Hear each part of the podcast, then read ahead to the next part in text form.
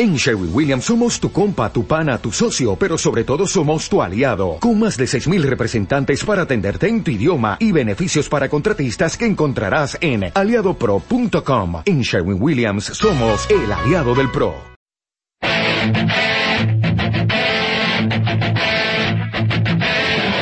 Comienza Keep Pushing, tu podcast de Fórmula 1.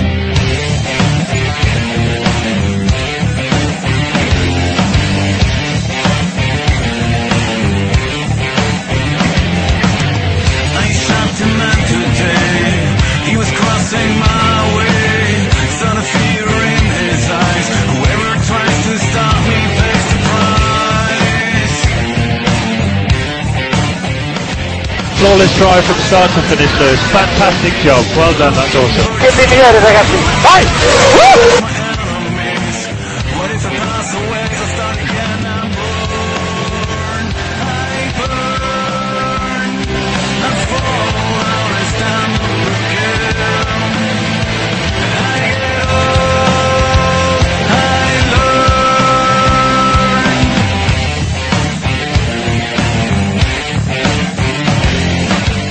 Bienvenidos, esto es Keep Pushing y estamos grabando nuestro capítulo número 22. Esta semana charlaremos sobre la previa del Gran Premio de Singapur que se celebrará el próximo fin de semana en el circuito de Marina Bay. Y hoy tenemos con nosotros a, a Maitane Santiago, perdón, de, de F1. Buenas noches Maitane y muchas gracias por haber aceptado estar con nosotros. Muchas gracias a vosotros. Eh, como veis, es la primera invitada, la primera valiente que se ha atrevido a estar con nosotros. Veremos si, si dura todo el capítulo o, o- o se queda por el camino. Esperemos que no. Esperemos que aguante. Esperemos que no, esperemos que no. Bueno, tenemos al otro lado también a Jacobo Vidal de Funaldía. Buenas noches, Jacobo. Hola, buenas noches. A Iván y Jan, que cómo se presenta el Gran Premio Iván. Eh, pues aquí estamos. Estoy tan nervioso como tú al recibir a una mujer en el podcast. Y David Sánchez de Castro, ¿cómo estamos esta noche? ¿Qué tal? Buenas noches a todos, buenas noches Maitane, bienvenida. Espero esta noche intentaremos no decir demasiadas animaladas y si las decimos pondremos pitidos al inicio y eso. Y, y bueno, por lo demás bien, con ganas de con ganas de afrontar ya el primer Gran Premio de la recta final de, de la temporada de Fórmula 1. El primer Gran Premio ya del bicampeonato de Vettel, quizás. Quizás. Podría ser. Podría ser. Ahora lo comentaremos. Pues si os parece, damos unos breves datos técnicos del circuito y hoy vamos a innovar un poco y también vamos a hablar un poco eh, de lo que ha sido el trazado, aunque es un circuito relativamente nuevo. Tres carreras, ¿no? Si no me equivoco. Pero, no, cuatro carreras. Cuatro temporadas lleva en el, en el Mundial. Bueno, pues así unos breves datos técnicos. Pues se darán 61 vueltas, que el circuito tiene una longitud de 5.073 metros, que harán una distancia de carrera de 310 kilómetros casi. 23 curvas tiene el circuito, 13 a izquierdas y 10 a derechas. La carga aerodinámica es media alta, el desgaste de frenos altos, porque hay bastantes frenadas. Desgaste de neumáticos medio. El consumo por vuelta es de unos 2,45 kilos. Se hacen unos 68 cambios por vuelta y el acelerador va a media vuelta pisado al máximo. Eh, el DRS estará situado entre. Bueno, la detección. En el alerón trasero. Vale. La detección estará situada en la. Después de la curva 3, ¿no? Y se podrá usar entre las curvas 5 y 7, porque la 6 es una pequeña curva donde sí que se podrá eh, utilizar. Normalmente la velocidad punta era de unos 292 kilómetros por hora, pero con el DRS probablemente lleguemos a los 300 kilómetros. Y el pit stop son unos 18,5 segundos más parada. Pues así, eh, después de dar estos breves datos técnicos, os quería preguntar una imagen que recordéis del Gran Premio de Singapur. Maitane, ¿qué imagen tienes tú de Singapur? ¿Qué se te viene a la cabeza cuando oyes Singapur? A mí, eh, la imagen de Alonso adelantando a, creo que fue Trulli en el año 2008, con los pocos sitios que había en aquel momento para adelantar y todas las dudas que tenía todo el mundo de si iba, se iba a ser posible pasar a alguien o iban a tener que hacer un trenecito como estaban haciendo. Perfecto. Eh, Jacobo, ¿qué imagen se te viene a ti? Pues a mí, mm, siempre que hablo de Singapur, me recuerda la, la clasificación del primer año, en 2008, cuando, cuando Alonso se había quedado, fue el primer año, ¿verdad? Es que ahora tengo Sí, dudas. sí. Cuando Alonso se queda sin poder hacer su vuelta y parecía que, que tenía buen ritmo, ¿no? Yo siempre, siempre me acuerdo de eso, bueno, luego pasó lo que pasó, pero la verdad es que, es que siempre me acuerdo de esa imagen de, de Alonso ahí un poco desesperado tras la clasificación. Pues sí, eh, no queríamos hablar del Crashgate, pero Iván, no sé qué imagen tienes tú de este Gran Premio. Sí, decía Jacobo que pasó lo que pasó y es claramente para mí la imagen de la imagen del, del Gran Premio de, de Singapur y creo que para todos los, los aficionados, sobre todo esa sensación a los a los 10-12 meses de, de darnos cuenta de que una lo que parecía una locura y un rumor absurdo al principio luego se convirtió en, en un escándalo y creo que de los mayores escándalos que, que recordamos. Y, y también recuerdo mucho esa carrera por, por el, el tema de, de cuando salió Safety Car, todo el tiempo que dejaron a, a los pilotos que habían entrado con bandera con semáforo rojo, habían entrado a repostar, lo cual estaba, está prohibido, claro, y, y que todo el tiempo que les dejaron, que eso benefició mucho a, a, a Rosberg y a, y a Kubica, creo que fueron los dos, y fueron los que estuvieron en el podio con Fernando. Pues sí, y, y tú David, ¿qué se te viene a la cabeza o... no Yo la ¿qué primera recuerdas? imagen, la Sí. primera imagen que me viene a la cabeza es de Briatore, precisamente del día del Crashgate, alzando los brazos como loco, diciendo, claro, ahora ya con lo, sabiendo de lo que pasó, es evidente que lo que estaba celebrando es, nos ha salido bien. Pero en ese momento, sobre todo por el año que fue, y bueno, por la, el fiasco de temporada básicamente que fue aquel año en Renault, eh, fue un año, o sea, fue una imagen que se me ha quedado muy grabada y, sobre todo, se me recuerdo muy bien cuando Felipe Massa se llevó la, la manguera. Que Ah, no lo recuerdo si fue el año pasado o el año anterior. Fue en eh, el mismo año, fue en 2008 que fue Ah, cuando perdió. fue en el mismo cuando- año. Fue cuando perdió el mundial, precisamente por eso. Correcto, sí. correcto, es verdad. Pues ese, esa imagen de llevarse a la manguera que yo creo que fue un eh, el principio del fin de masa, si es que alguna vez tuvo un inicio, eh, fue un poco no como el es verdad, fue una, una imagen bastante significativa de cómo un piloto que tenía estaba luchando por el mundial, un error imperdonable entre el equipo y él, bueno, luego a la postre se vio que no era solamente de él, sino que el equipo tenía bastante culpa. Y lo último, quería recordar eh, una imagen que es una foto que creo que era de la agencia Reuters del año pasado de Fernando Alonso de espaldas cuando ganó. Sí. Es una imagen preciosa que de hecho salió en bastantes avatares en Twitter. Yo la vi bastante, me parece que eh, Man F1 la, la tenía, que era una foto espectacular. Alonso de espaldas y un flash dándole justo y era no sé, una imagen visualmente muy impactante, sobre todo por la importancia que a la postre puede tener Fernando Alonso en, en Ferrari. Una, una foto muy de fondo de pantalla. Totalmente. La verdad, la verdad es que yo recuerdo también mucho la, la victoria de Alonso y, y hoy estaba pensando mucho en el, en el Crashgate y recordando aquellos momentos y recordar la rabia con la que con la que Fernando ganó aquella carrera eh, a mí me parece improbable. Bueno ya está demostrado que, que Alonso no sabía nada de, de la táctica aquella maestra que, que sacó en el signo un poquito para Simons. Y, y la verdad es que se demuestra que no que no sabía nada aparte de por las pruebas porque porque yo dudo de que un piloto un ganador como Fernando hubiera hubiera celebrado la victoria como lo hizo si si supiera que, que era fruto de una de una manipulación de la carrera Y, y añado solo una cosita que sabemos de sobra que Alonso no es muy buen actor, así que así que nada más. ¿Querías apuntar algo más, David? Eh, Sí, no, bueno, yo quería, quería acordarme de Nelsinho, porque eh, es una pena que un piloto, hijo de un campeón del mundo, haya pasado a la historia por haberse estrellado.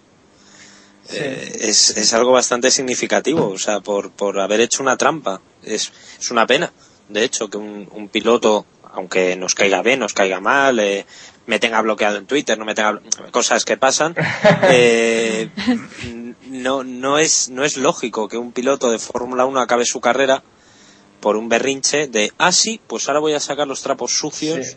y voy a recordar cuando tú me dijiste te tienes que estrellar. Bueno, son Yo- cosas que, que es una pena.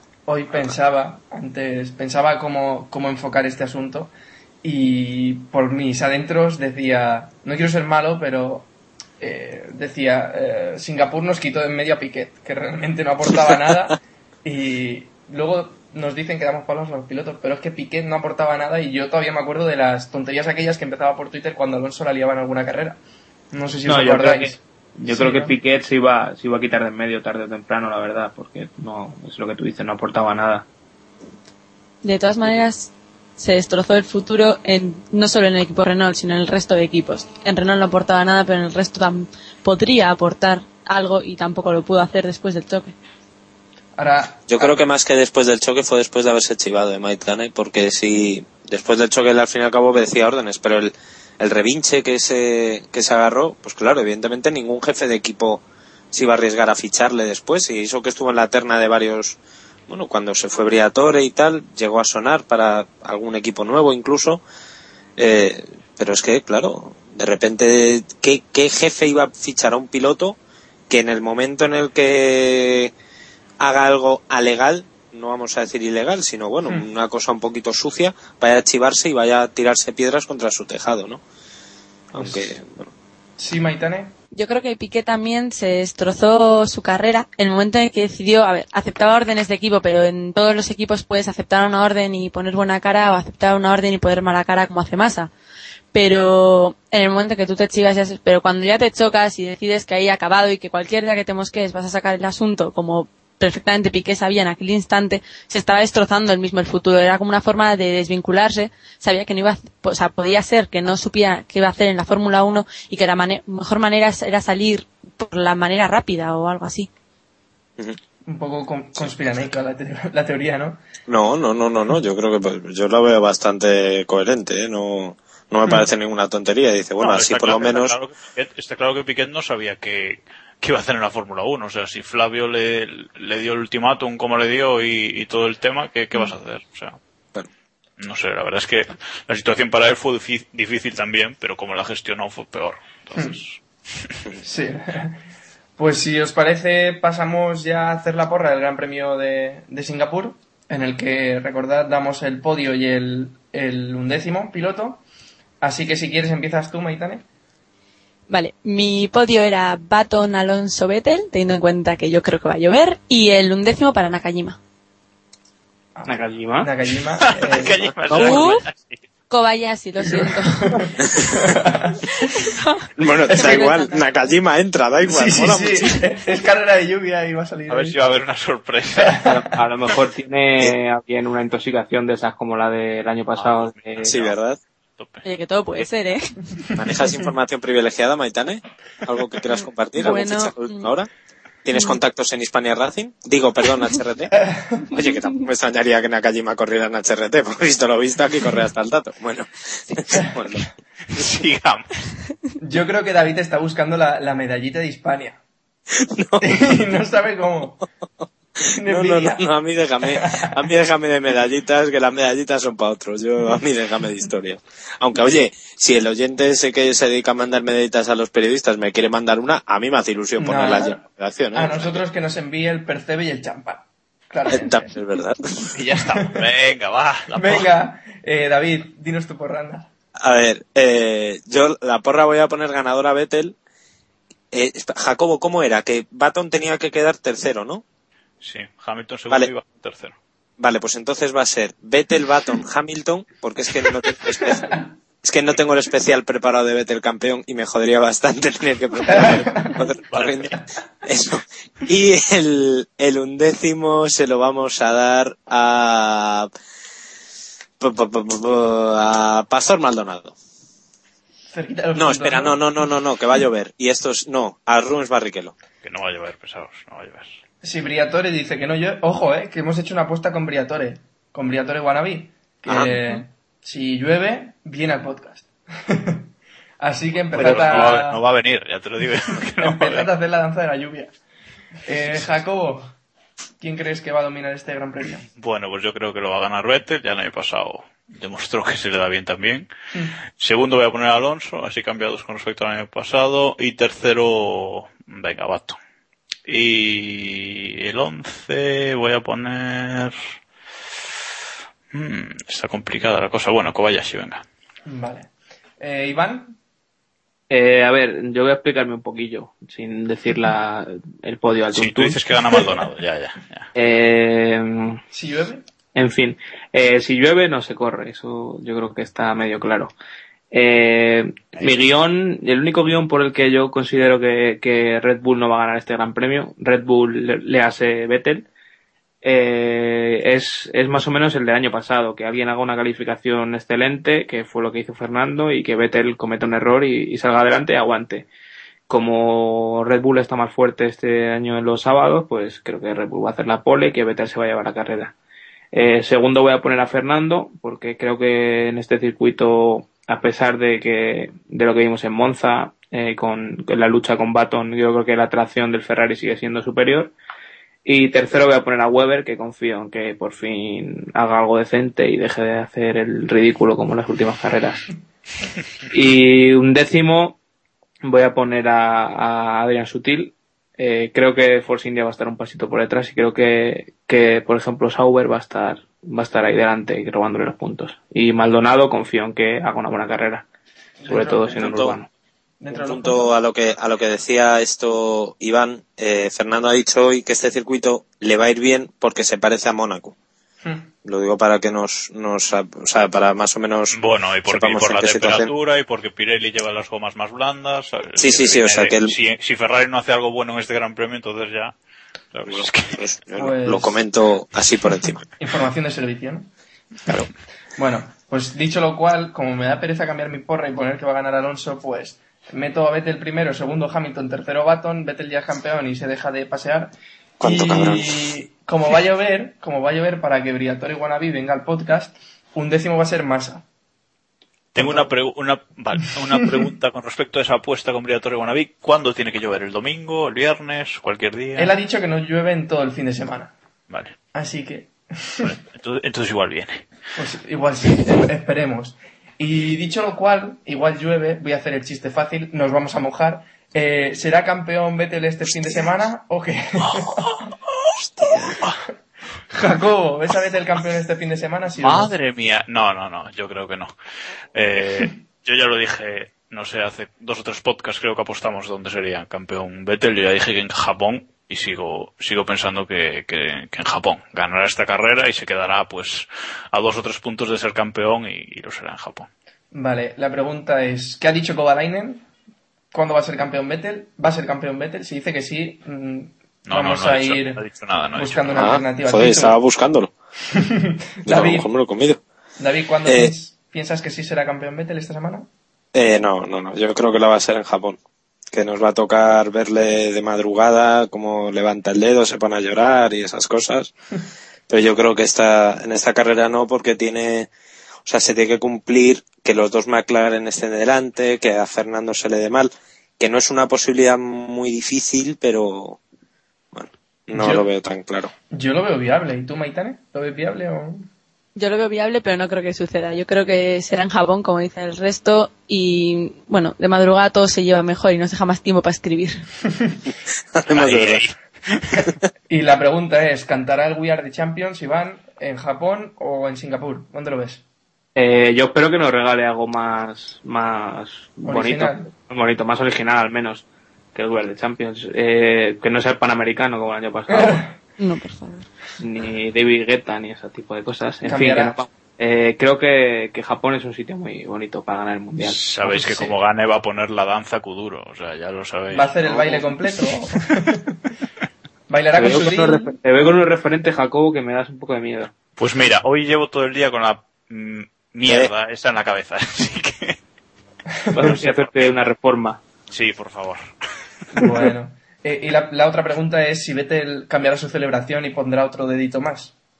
No, no sabemos, ¿no? bueno. Será No, el mismo, seguramente. sí, ¿no? No os veo hoy activos, ¿eh? Aquí. No, no os veo entrando al trapo, ¿no? Es que tu bromas Es que nos has matado. Menos mal, que eres, menos mal que eres director de podcast, porque llegas a ser director de un programa de humor, macho, y no... A ver, teniendo aquí a Raúl Cimas, poco más podemos pedir. Ya está, ya salió el listo, Este ya salió el nombre. Es que, ¿Quieres bueno, sigamos. Dale. Bueno, dicho lo cual, se nos ha olvidado completamente enviarle un saludo a Héctor, que está de mudanza y los miércoles no tiene conexión. Eh, así que que hackea un wifi por su nueva casa para poder estar con nosotros. Ánimo, o, Héctor, o ánimo. vamos a tener que acudir todos. Hacemos desde aquí un llamamiento a, a los oyentes a que vayan a echarle una mano y, y en un día ya está, ¿sabes? Hacemos una macro quedada de equipos en Me Valencia. parece Bueno, óptimo. ya iremos hablándolo. Pues hoy también vamos a iniciar un pequeño análisis de la temporada 2011 de alguno de los equipos. Eh, como tenemos pocos temas de los que hablar, pues por ir añadiendo cositas y, y poder haciendo un pequeño análisis de la temporada, poco a poco. Y hoy toca el equipo Lotus Renault. Y os quería preguntar, lo primero de todo, una valoración de 0 a 10 de lo que ha sido la temporada del equipo que este, este año corre bajo bandera británica. Iván, de 0 a 10, ¿cómo, ¿qué nota darías a, a Lotus Eh, Renault? yo en lo deportivo le daría un, un 5 o un 6. Eh, creo que es un año correcto. Empezó muy inteligentemente aprovechándose de los de las, el bajón, lo- los pocos bajones que han tenido los equipos grandes en las primeras carreras, haciendo un par de podios. Y poco más, desde ahí se ha ido diluyendo. Yo no creo que tuvieran coche para más tampoco y, y creo que su, su presupuesto no les da para más. Eh, no me ha gustado el tema Hayfield, es obvio. Pero bueno, mientras es como el tema de Williams y demás, que, que siempre si marca el, lo económico a lo deportivo, pues no te queda otra. El tema, Y en fin, creo que, creo que para el futuro tienen una buena papeleta con, con los pilotos. el tema Heifel quizás ha estado muy mal gestionado. Eh, Maitane, ¿qué piensas? Y, y también la valoración.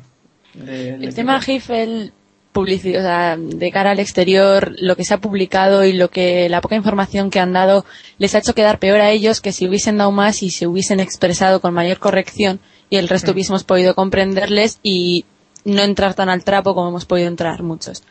En cuanto al equipo, pues yo le daría un 5. Lo que habéis comentado no tiene presupuesto para más, era lo que se esperaba y supieron aprovechar su oportunidad. Pues sí, se, se nota ahí el estudio de periodismo, ¿eh? que me parece que estamos dando más o menos todo lo mismo sobre la gestión de conflictos. Seguro. Eh, David, ¿qué, qué nota? Eh, ¿Lo suspendes? ¿Los apruebas? Eh, uf, me dan ganas de suspenderles, pero porque, a ver, no lo puedo suspender porque no han tenido al piloto que debían haber tenido. Es que Claro. eh, la ausencia de Kubica ha marcado incluso emocionalmente al equipo, porque era un equipo que se iba a basar en un Robert Kubica que iba a dar el salto, que posiblemente ya no va a volver a ser el mismo, ojalá lo sea, pero el accidente que tuvo en, el, en Italia en el rally eh, eh, lo marcó todo, toda la, ha marcado toda la temporada. Tuvieron que subir a un Heifel que ni aportó nada ni, ni les quitó nada. La verdad es que tampoco nos esperáramos que, que podía haber aportado muchísimo más, pero tampoco les ha lastrado. Sí. Como, como así me ha dado a entender que la hayan echado tan pronto, ¿no? O bueno, tan pronto entre comillas. Eh, de la, de, de la escudería, ¿no? Bueno, eh, el inicio fue muy bueno. Yo sinceramente sí llegué a creer que podían haber estado un paso por delante de lo que realmente han estado, pero se vio que aquello fue un, pequeño espejismo y que, y que realmente no tienen dinero para más, ¿no? El, el- el gasto que, que han tenido esta temporada no les ha salido bien. Y, y bueno, recordemos que llevan el motor del, del equipo campeón, que es el motor, uno de los motores más fiables, que además ha estado marcado, es curioso, pero durante toda la temporada ha sido el motor que más raro ha sonado, por el tema de los escapes y, y tal, que tenían una solución a priori bastante revolucionaria y que podía haberles salido muy bien, pero que a ellos no les ha salido tan bien como les ha salido a, a Red Bull Racing, ¿no? Eh, así que bueno, mi nota sería un 6, pero... Con matiz. ¿no? Sí. Y Jacobo, ¿le suspenderías aunque fuera por el sonido del monoplaza? O... No, mira, que a mí el sonido no me, no me ha, no le he hecho asco el sonido, ¿no? Pero yo, la verdad es que también me dan ganas de suspenderle a veces, pero no, le, le pondré un 5 también. Porque no, en realidad han ilusionado mucho al principio de temporada, pero después ha sido cada vez a menos, a menos, a menos, y bueno, y ya ahora, ahora con los pilotos que tienen tampoco pueden aspirar a, a nada, a nada importante, ¿no? O sea, son eh, dos pilotos el- debutantes. Eh, sí, ¿Cómo? con Hayfield sí, ¿no? No, no, con Hayfield menos, o sea, pero que, te quiero decir que son dos pilotos ahora que no, que no, que no, casi debutantes, o sea que, ¿Qué, qué- qué dices? Esa- uy, uy, uy, esa- troleando por eso. No, claro, que has dicho- has dicho que con los pilotos de ahora no pueden y yo que yo sepa Claro, antes con los que tenía el año pasado, sí. Pues yo creo que Heifer era un piloto mucho más válido que no Bueno. los dos pilotos que tienen en estos momentos. A ver, yo me refiero a que con los pilotos que tenían en el pasado, con, con, con Petrov siguiendo creciendo al lado de Kubica, yo creo que este año podrían haber hecho mucho más, pero con los pilotos que, que han tenido y que tienen este año es imposible. Y además, eh, no solo no solo en el apartado deportivo yo creo que en el apartado técnico también ha estado un poco un poco mal no porque si apostaron por esos escapes por delante yo creo que deberían seguir con ellos hasta el final y, y no sé desde desde Gran Bretaña han empezado a dudar han probado a sacar los escapes por atrás otra vez, lo cual es absurdo porque supone una modificación total del coche, o sea, yo creo que se han perdido también un poco en el, en el desarrollo, algo que les pasó también el año pasado, por cierto, a mitad Sí. de temporada. Sí, le suele pasar. Sí, entonces, Bouyer ya lo ha admitido, ya ha dicho que ahora ya saben cómo desarrollar el coche de cara a la próxima temporada. claro, pero si vuelven a empezar bien la temporada que viene y a mitad de temporada vuelven, vuelven a hacer lo mismo, Está un poquito ahí, pero sí que yo creo que le hace falta pues un líder, o sea, sea Kubica si vuelve o sea otro gran piloto, pero si no, no van a ir a, a ningún sitio. Y luego en el tema del dinero, que decís que no tienen mucho dinero y tal, es cierto, pero no lo tienen porque, porque Lotus Cars no quiere, ¿no? Lotus Cars por ahora es solo un patrocinador, pero eh, en teoría Lotus Cars o el grupo Lotus quiere eh, tener eh, buenos equipos en todas las competiciones, ¿no? Se, se ha metido en la Indy, en la, en la GP2 y, y en la Fórmula 1. Si se quiere meter, debería meterse también eh, de verdad y poner pasta, que por ahora no lo está haciendo. Yo tengo la solución perfecta para la falta de dinero, ¿eh? Está, está en patentar esos escapes soplados como máquina de limpieza de calles. ¿Está claro? ¡Madre mía! Estoy Oye, hoy... sí, sí, lo mate. Hoy estoy en plan mechero. eh, Maitane, ¿qué querías apuntar? que en cuanto a lo que acaba de decir Jacobo del liderazgo en el equipo, una de las posibles razones por la que salió Heifel del equipo fue que al, o sea, puede ser que al principio Buyer mm, dijo en varias ocasiones que Heifel era ese líder que necesitaba en ausencia de Kubica. Y al notar su falta y que Heifel no reaccionó igual como se esperaba de él, puede ser una de las razones por las que salió tan mal la situación y tampoco esto, pero no han arreglado nada con Senna, ¿no? Bueno, han arreglado un par de alerones con Sena. Un poco más. Ahí. Seguimos. bueno, vamos a ir enlazando... A ver, pero ¿cómo iba, cómo iba a arreglar algo algo con Senna, siendo un piloto que estuvo el año pasado en Hispania, que eso es como, como para aprender, yo creo que es poco. O sea, yo, Es como correr la entonces- Fórmula 1 con un car. Más o menos. Bueno, tampoco nos quedemos así ya a- de primeras, pero es, es cierto que no, que no es lo mismo. O sea, es un coche que no está al nivel de, de al máximo nivel de Fórmula 1, como, como- y el Lotus sí podría estarlo, ¿no? Entonces, claro, está aprendiendo todavía. O sea, lleva dos carreras, en la primera se pasó de frenada y, y en esta, bueno, pues lo ha hecho bien, ha puntuado, pero, pero vamos, está aprendiendo. Dicho lo cual, sigo siendo crítico con, con Bruno Sena. Pues Es que vosotros esperáis que sea un Ayrton Senna de la no, vida. no, no- ni mucho menos, ni mucho menos. Mis expectativas mucho. somos, son muchísimo más bajas sobre Bruno, Bruno Sena. Y lo siento, pero no me, no me transmite nada. Y por hacerle el guiño a Iván, ¿dónde está Hulkenberg cuando se le necesita? Ahí sentado con un sitio eh, Pues seguro, vamos. No sé si queréis apuntar algo más sobre la temporada de, de Lotus Renault, porque más o menos hemos comentado todo lo que queríamos decir. Sí que os pregunto si pensáis que va a llegar este año Grosjean o se lo reservan para más adelante. Eh, Iván, ¿llega, ¿llega Grosjean o no? Eh, yo a día de hoy creo que no. Eh, creo que, que se han implicado muchas empresas brasileñas en el, en el equipo del tema de Sena y creo que este año no, pero puf, quién sabe, quién sabe lo que nos espera el año que viene. Eh, yo creo que, que no sabemos si Kubica va a estar en forma, si Renault se la va a jugar por Kubica, si van a seguir con Petrov. Se ha hablado mucho de que Petrov tampoco tampoco lo tenía asegurado. Si Senna se habla también que lo quiere Williams, a Williams lo quiere, todo, todos los pilotos quieren tal, no sé. El caso es que es un poco caos y parecía muy, muy claro, pero no, no hay nada claro. Eh, David, ¿tú qué piensas? No, bueno, yo quería apuntar, eh, dar un dato. El año pasado eh, Renault acabó quinto en el campeonato y Sí. ahora mismo es quinto en el campeonato. Por tanto, no han empeorado de con los números. Claro, claro, es que no, y no va a pasar de ahí porque está Tiene a 30 ventaja. puntos de, de Mercedes y no, no creo que pase. Sobre lo de Grosjean, vaya donde vaya el año que viene ese chico tiene que estar en Fórmula 1, donde sea, y en un equipo de media tabla, entiéndase, pues Williams, eh, entiéndase Lotus Renault. A mí me parece España. bien, Ferrari. eh, no he dicho de media, he dicho media tabla, panda de mamones. Me refiero que, que si igual se han hecho bien en esperar a que este año no darle el asiento eh, esperando a lo que pasa con Kubica. Es que es, es el eje de, de todo esto. Sí. Mm, a mí me molestaría bastante o, o si yo fuera Grosjean me molestaría bastante que me dieran tres carreras para que luego el año que viene si Kubica está bien quitarme el asiento por él. Es que no me parecería justo para, para Grosjean, ¿no? Entonces, bueno, yo creo que han hecho bien en esperar, por lo menos, que le acabe la GP2 a gusto, que la disfrute, que se vaya de fiesta y que, bueno, que empiece a entablar contactos por si acaso, que yo creo que es a lo que se está dedicando ahora mismo. Eh, y bueno, y a esperar. Yo creo que lo que le, le están dando tiempo para, para ver en qué, en qué situación cuaja. Pero Grosjean el año que viene debería estar en Fórmula 1. Jacobo. No, bueno, yo solo espero que Grosjean no se vaya de fiesta con Sutil y después del palo. Decir que a mí me extraña mucho lo de lo de Petrov, que se está diciendo que, que el año podría no estar en, eh, en Lotus Renault, ¿no? Que eh, tener tiene contrato. Y digo que me extraña porque la mitad del coche de Lotus Renault está lleno de patrocinios rusos. Entonces, Que no o cabe mucha, una, una o mucha pasta, cierto. o mucha pasta van a poner los brasileños, o, o no, no lo entiendo, o sea, no sé. Y La verdad es que me extraña. A la- al hilo de lo que dices, también decir que Bernie Ecclestone está intentando llevar la Fórmula 1 a Rusia y como no esté Petrov, no sé quién va a ir. Esa es otra.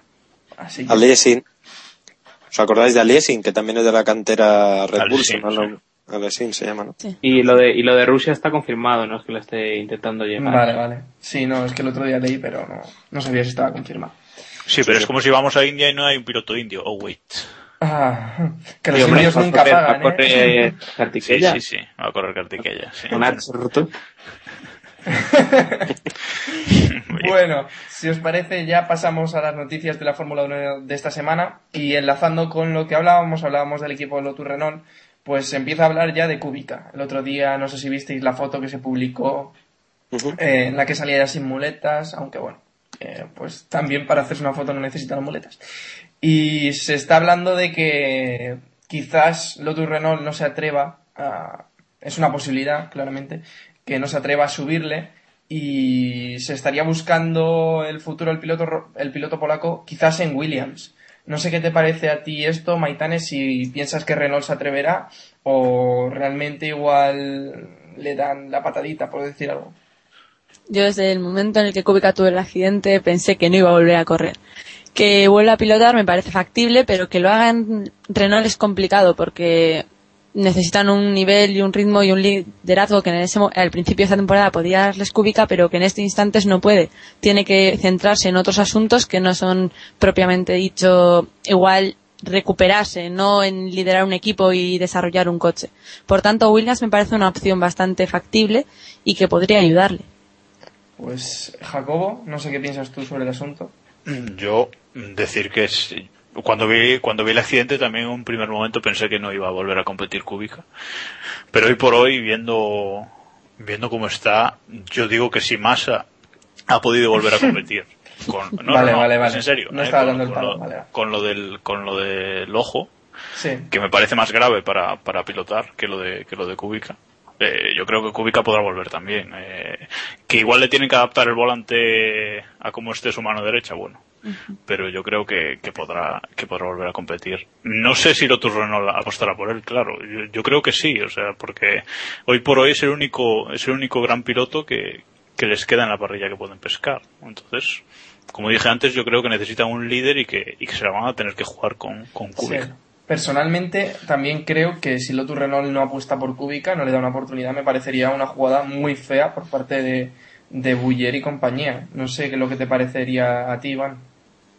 Eh, sí, en un principio se está hablando que sí que le van a dar posibilidad de, rodarse, pero Pero amigo, cuando, cuando empieza a estar lo deportivo en, en juego, yo creo que aquí no, a nadie regala nada. Y, y, y yo sinceramente, y por varios amigos que, que conozco que tienen conocimientos de medicina y son muy, muy, están muy metidos en el tema, eh, me parece complicado que Kubica pueda volver al, al nivel que estaba o acercarse a ese nivel. Eh, y supongo que Renault tendrá sus, sus informes sobre, sobre Kubica y, ser conscientes de que si algún día vuelve a ese nivel, eh, va a ser dentro de, de tiempo. Con el tema de masa se, se habla de, de año y medio, dos años, de, en, recuperar, decía, lo dijo Sid Watkins, que, que eso, que año y medio, dos años hasta que recuperara su nivel. Eh, ¿Se la va a jugar Renault? Uf, no lo tengo muy claro. Eh, hay que tener una cosa en cuenta también. El, el tema de las declaraciones y todo lo que recibimos de Kubica y el optimismo viene todo del lado de, de su representante y demás. Sí. O sea, no sabemos realmente si el representante está en busca de un contrato o que realmente Kubica está, está en forma. Complicado de saber. David, tu opinión.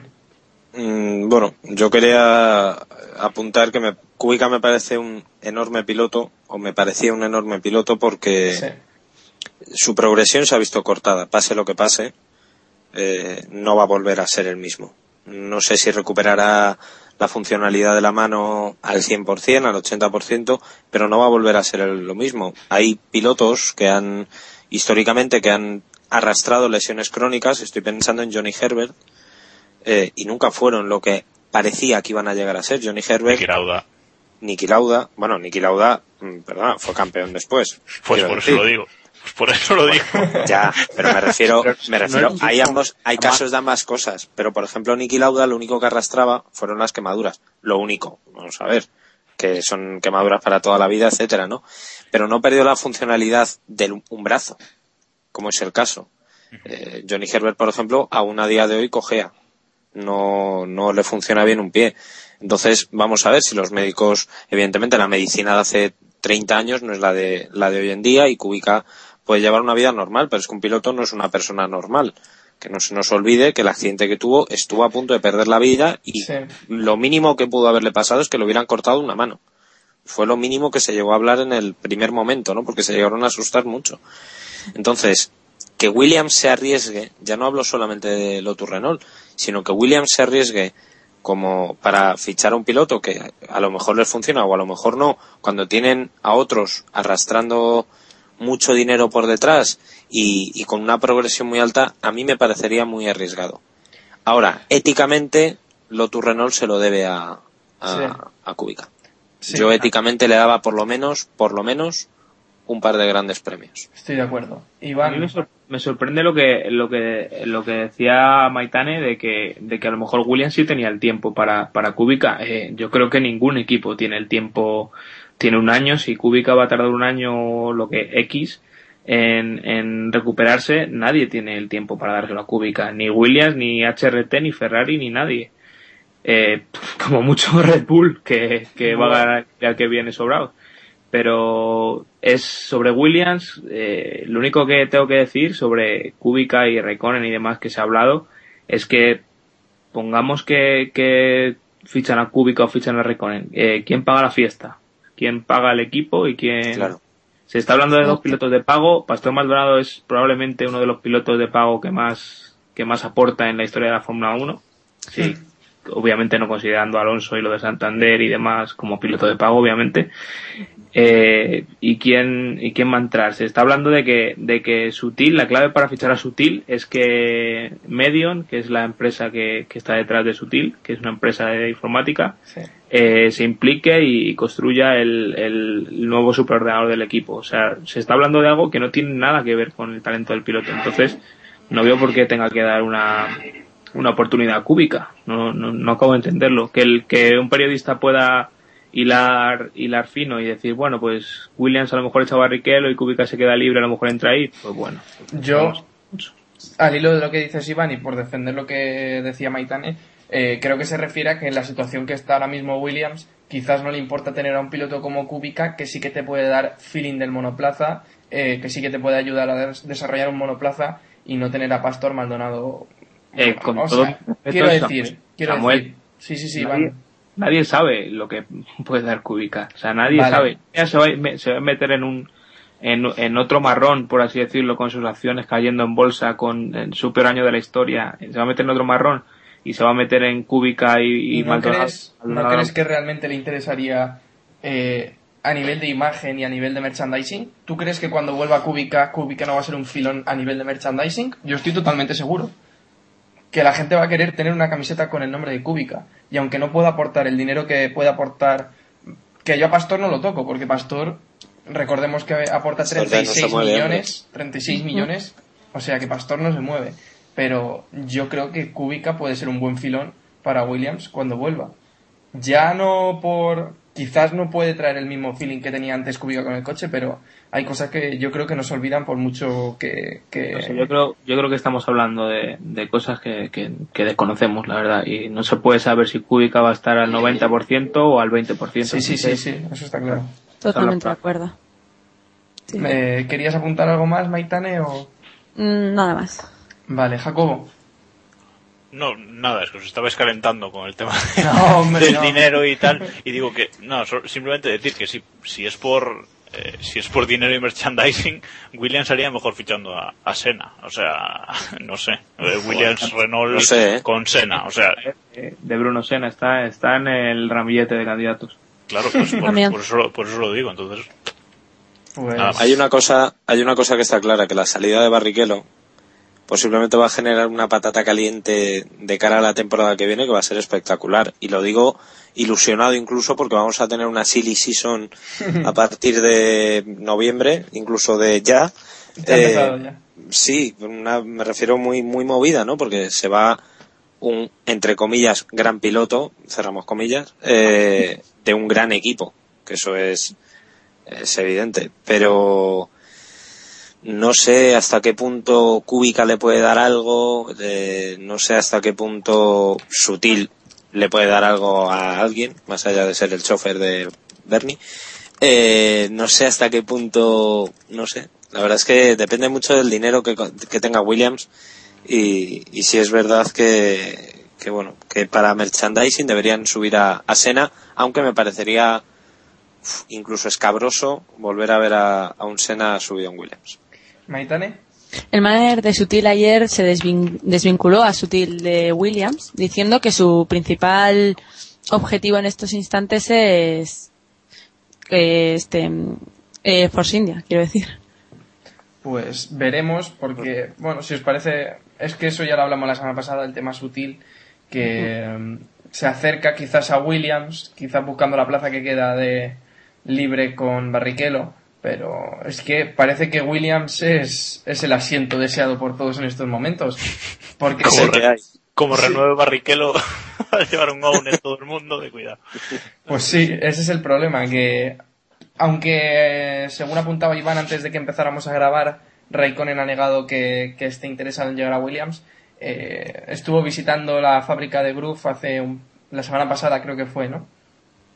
Podríamos, podríamos volver a ver a alguien comiendo helados en los descansos de las carreras. Bueno, descansos de las carreras cuando se pare la carrera por lluvia. Eh, Iván, Williams, ¿qué, ¿qué te parecería Kimi, aunque haya dicho ya que no? Eh, no entro a valorar porque no va a ser, entonces Vale.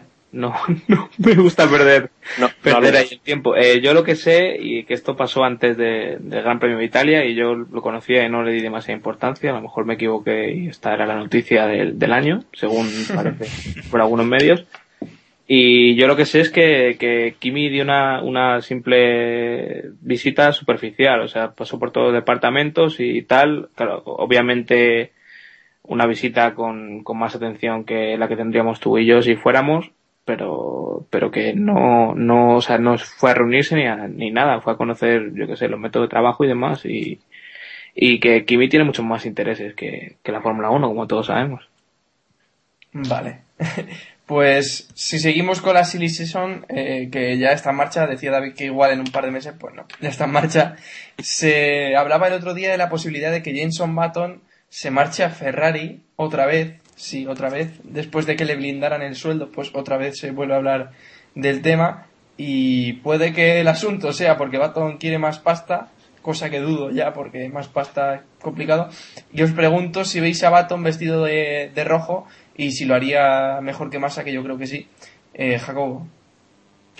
Mira, no sé las posibilidades reales que tiene Jenson Button de irse el año que viene a, a Ferrari. O sea, yo lo que, lo que creo es que Massa, eh, el contrato ese que tiene Massa para el año que viene, vale tanto como, como nada, visto lo visto hoy por hoy, ¿no?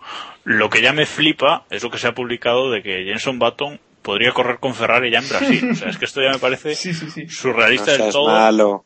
No, no, no, no soy malo, pero es que me parece surrealista que, que digan que Baton va a correr en Brasil cuando es Brasil, la casa de Massa va a quitar Ferrari Sí, a Massa sí. en su gran premio de casa. Ni de coña. Y lo que Y el- molaría ver a Domenicali corriendo por la por Brasil porque tiene a 40 tíos con escopetas por no, detrás que te recuerdo que el año, pasa- el año pasado, el año pasado ya atracaron a Jenson Button o lo intentaron atracar. Imagínate si le quita el sitio a Massa. O sea, eso ya Joder. podía ser. podía ser Se lo cargan ya. Pobre No, hombre. no. Sí, sí, sí, pobre hombre. Pero, pero bueno, yo creo que, que Ferrari creo que va a esperar a, a Sergio Pérez, sinceramente. Eh, pues esperará Ferrari a, a Sergio Pérez, eh, David. Hombre, yo creo que el, el hecho de que se filtraran fotos eh, de Checo de rojo la semana pasada eh, quiere decir algo. Mm, con la lo controla todo, absolutamente todo, y no va a dejar que un que el representante o el, el ingeniero de Pérez filtre fotos de Checo de rojo si no es por algo. O sea, no. Las cosas en Fórmula 1 se- suelen estar muy controladas y lo que viene de Ferrari más aún, que aquello es una caja de metal hermética recubierta de hormigón y con una puerta mínima que cuya llave tiene el, el jefe de prensa de, de Ferrari, que por cierto ahora se dedica a hacer chats, que a mí personalmente no me interesa Y hablar con ese señor. Dicho lo cual, eh, Baton. Baton está en McLaren y seguirá en McLaren. Por mucho que nos guste, que a mí me gustaría verle en, Ferrari, eh, yo le veo muy cómodo en, en McLaren. A lo mejor es una medida de presión para que le aumenten aún más el, el sueldo, pero, pero yo creo que lo haría bastante bien. Yo le veo un piloto bastante fiable. Es un piloto que cualquier equipo no querría Jenson Button en su equipo. Y a todo lo que arrastra. No me refiero a su mujer ni a su padre, sino me refiero a, a la seguridad de tener a un piloto más o menos serio eh, en, en sus filas. ¿no? Yo creo que sería un, un gran fichaje, pero no creo que, que vaya a fichar.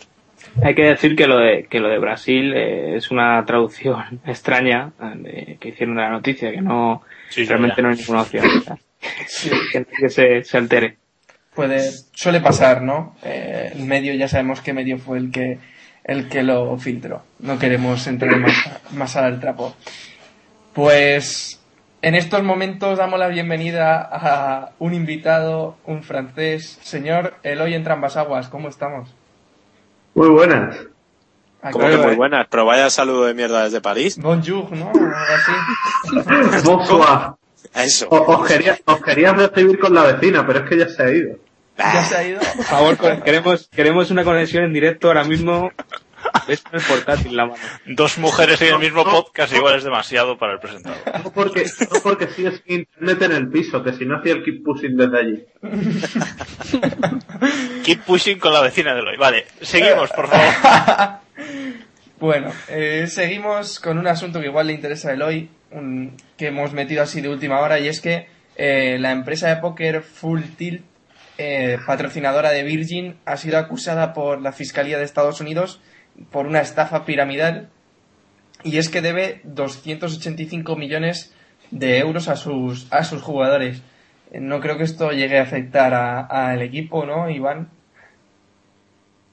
Eh, bueno, les afectará a lo, a lo que pensaran cobrar de, de eso. Sí, que bueno, eso sí. No creo que fuera demasiado. Pero la verdad es que sí le han hecho una buena public cuando, no sé si os acordáis en Brasil, cuando estaban jugando al, al pop Sí. mientras estaba detenida la calificación. Pues sí. ¿Verdad? No sé si queréis añadir algo más de este asunto que tan... Yo, yo creo, yo creo que en Virgin se lo deben de tomar a coña, porque te, te miras la noticia y resulta que el problema es que, bueno, han estafado 300 millones de dólares y tienen 60 millones de, de dólares en efectivo todavía en las cuentas. Yo creo que con eso Virgin se mantiene dos años más. ¿Dos solo? Joder. Jacobo, dime. No, yo es que Dinos. me, está- me ha hecho mucha gracia esta tarde, después de lo de la noticia de que, que sacasteis, eh, que, que sacó Eloy, vamos, que de lo de, de lo de Full Tilt, que estaba leyendo yo mi Twitter y de repente pone un amigo, gracias Full Tilt por estafarme mi dinero, ¿sabes? Y él no le gusta la Fórmula 1 ni sigue la Fórmula 1, ¿no? O sea, entonces digo, guay. Y le digo, ¿tenías mucha pasta? Y dice, pues bastante había ganado. Y digo, pues, pues lo siento, macho. Pues una parte de eso seguro que vale al equipo Virgin. Ya se lo diré, digo, mira, estás, Ya. estás financiando el último equipo de la parrilla. No, estás Ya, financiando. ya ya sabemos por ya sabemos por qué Di Grassi no siguió en Virgin. Vale. David. No, bueno, yo quería decir que esto dice mucho de qué tipo de, de patrocinios se están buscando en la Fórmula 1, ¿no? Dictadores, eh, que detrás de petroleras, eh, insinúas que Villeneuve tenía algo con cierto régimen que ahora odiamos todos.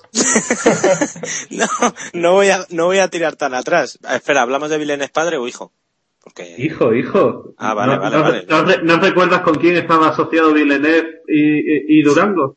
Villeneuve, ah, vale, ya, vale, ubicado. Vale, vale, vale, vale, vale. No, no voy a decir, no voy a entrar al, respecto, no, me refería a Williams y al señor Gorila Rojo que reina en Venezuela. Un saludo a nuestros oyentes venezolanos y viva la revolución y eso.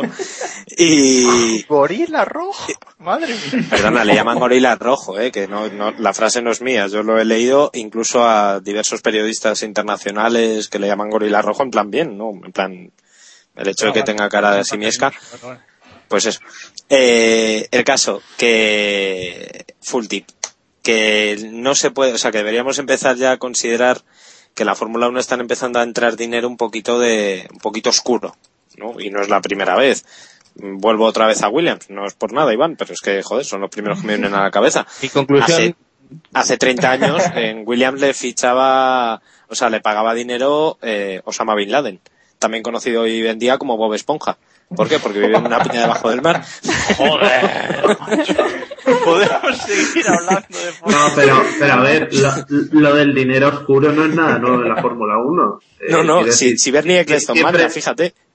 Siempre ha habido rumores con, con de dónde venía la fortuna de Bernie Eccleston y muchas veces se ha hablado de que, de que bueno, que aprovechando las pocas restricciones adu- eh, de aduanas que, que imponen a, a- a los aviones de la Fórmula 1, pues que se traficaba con, con otras cosas, armas, drogas, etcétera, etcétera. pero, pe- pero, pero eso no pasa solo con la Fórmula 1. eh, a ver, eh, no, quiero decir, eh, Lance Armstrong en el Tour de Francia, eh, las sustancias dopantes muchas veces las llevaba él con su jet privado que aterrizaba en San Moritz. ¿Qué pasa? Que, Hemos claro, dicho que ser- Eloy está en París, lo digo para las autoridades. París, Francia. Eloy, Eloy, ¿qué llevaste tú en ese tren? Ah, hacia París. Que es Además de la GPA, ¿qué llevaste? Lle- llevé sustancias alucinógenas eh, bajo Para la tapadera de cierto periódico español. Para la vecina. Oh, Dios. Aquí la gente viene a soltar sus Sí, sí, sí, improperios sí. a todo el mundo y, luego nos echan la culpa a No- nosotros. No dicen nada. Luego nos echan la culpa a nosotros. Yo quería hacer dos apuntes. El primero es saludar a Hugo Chávez, ya que la semana pasada saludábamos al equipo de la sexta. Eh, un abrazo. Y, sí. y también decir que, que David se ha metido con Hugo Chávez y con, y con Osama Bin Laden. Eh, La semana que viene esto puede estar chapado ya di- directamente. Podemos estar No hasta- tienen huevos a venir a por mí. Si tienen. Cuidado que luego vienen los trolls, David. Que luego vienen Es los verdad, es verdad. Por cierto, un saludo a todos mis, mis fans, a los que me insultan y a los que no, en el blog de Keep Pushing. Un abrazo. Bueno, va, volvemos a la Fórmula 1 después de estos cinco minutejos de, de improperios y de locuras. Damon Hill, que ha estado hablando de las necesidades de cambiar el modelo de negocio de la Fórmula 1, sobre todo reduciendo el coste de las entradas, eh, hablaba de que, por ejemplo, en los campos de fútbol hay zonas eh, que son más accesibles, por ejemplo, las zonas más altas, ¿no? Por ejemplo. Y también hablaba de dar un mayor apoyo a los circuitos y a las empresas organizadoras de los eventos, que a veces se encuentran en muchos problemas por los canons que aplica la FIA.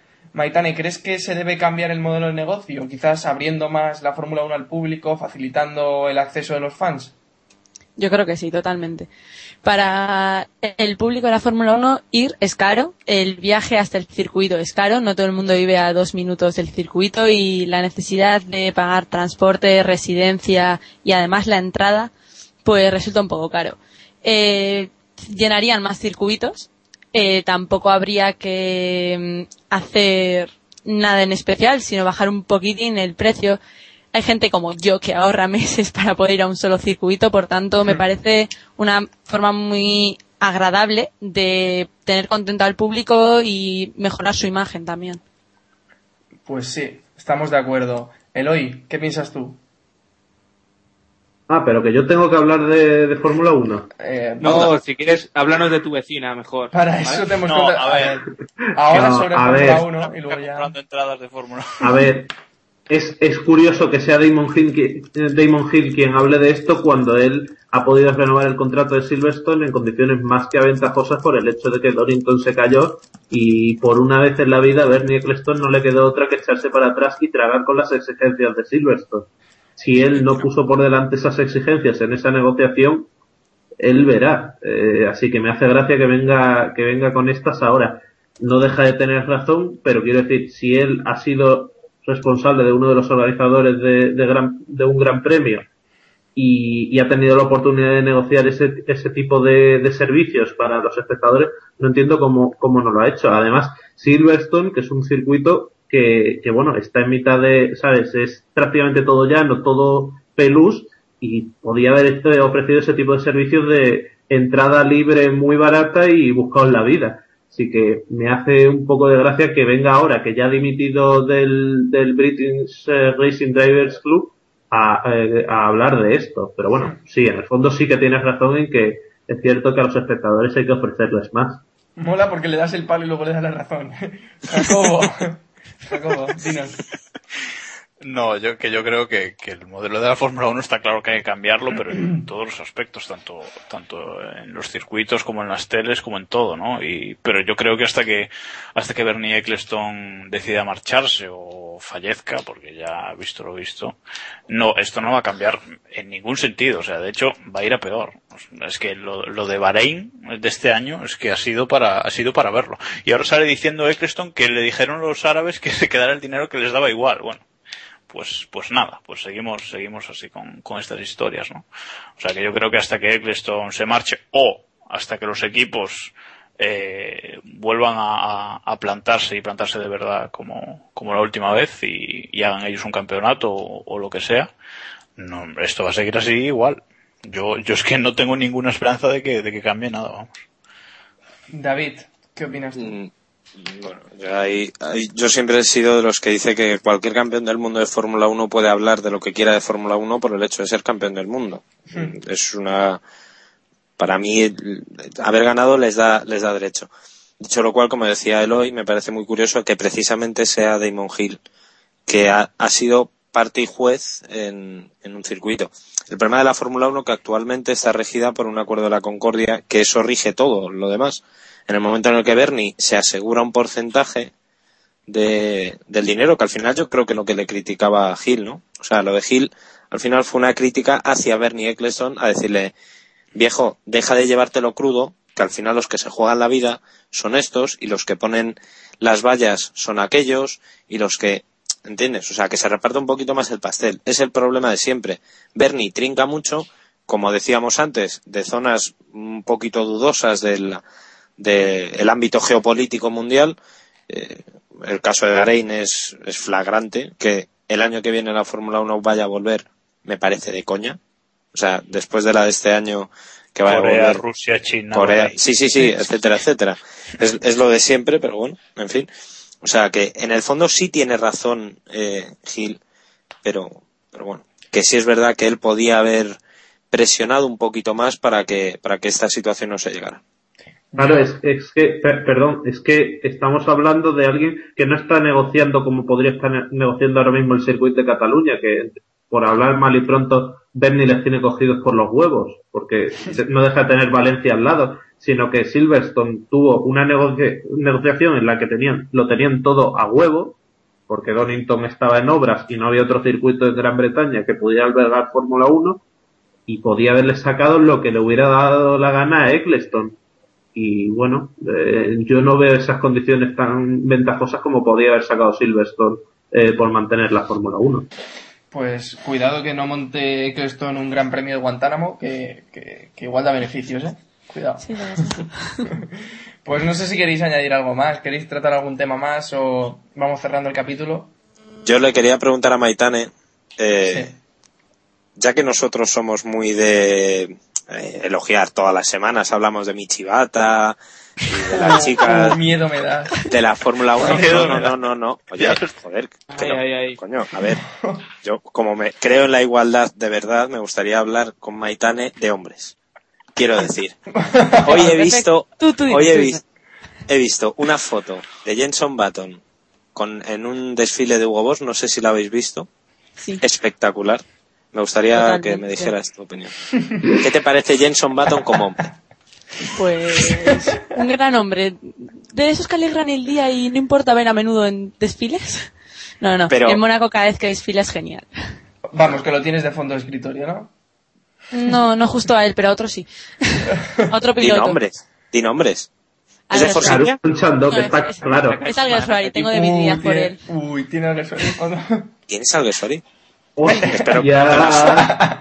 Vamos cerrando el micro, vamos Cerra- cerrando. cerra los Pe- pero- pero- David el suyo. Un momento, que no habéis dado el dato. Pero ¿quién hace el casting?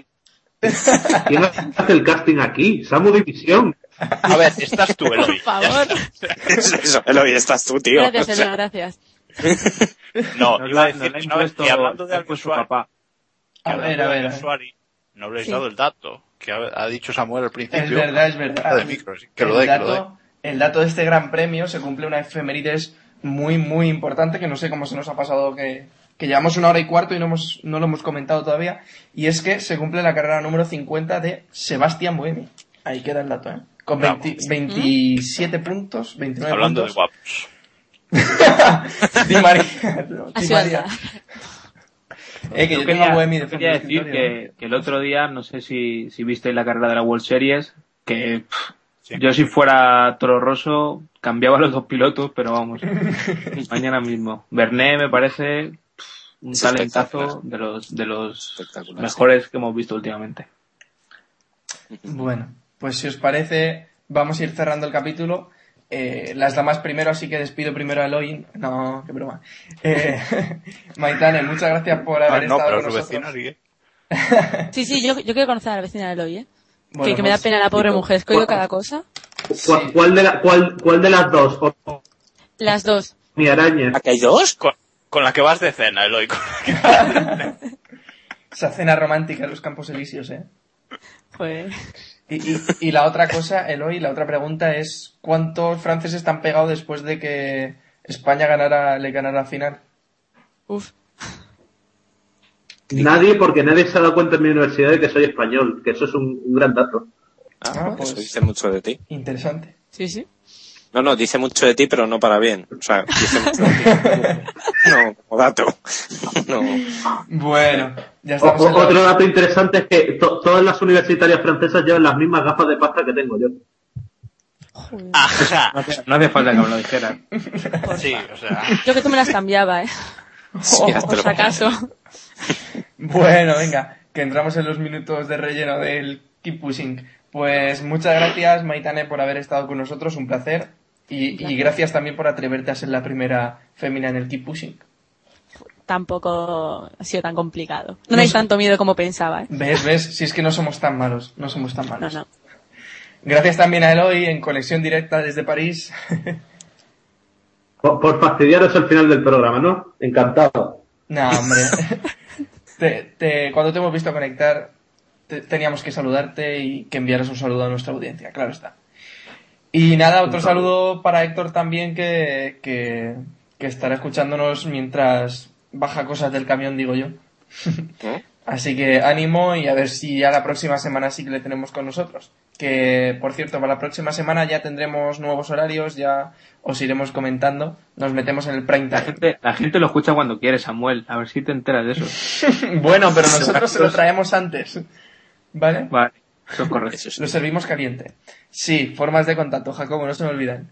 Recordad que podéis contactar con nosotros a través de facebook.com barra keeppushingf1, en Twitter, twitter.com barra kppodcast, en el mail keeppushingf1 arroba gmail.com y nos podéis escuchar a través de eh, eh, nuestro blog keeppushing.wordpress.com, en ebooks en o en iTunes, nos podéis buscar también. Y poco más que decir. Si queréis seguir a, a Maitane en Twitter, su, su usuario es ese Maitane, que por si queréis seguirla, por si no la conocéis. Y nada, que nos despedimos ya, nos vemos la próxima semana eh, hablando del Gran Premio de, de Singapur. Veremos si tenemos ya campeón del mundo o no. Y, y poco más que decir. Recordad, keep pushing al máximo. Adiós.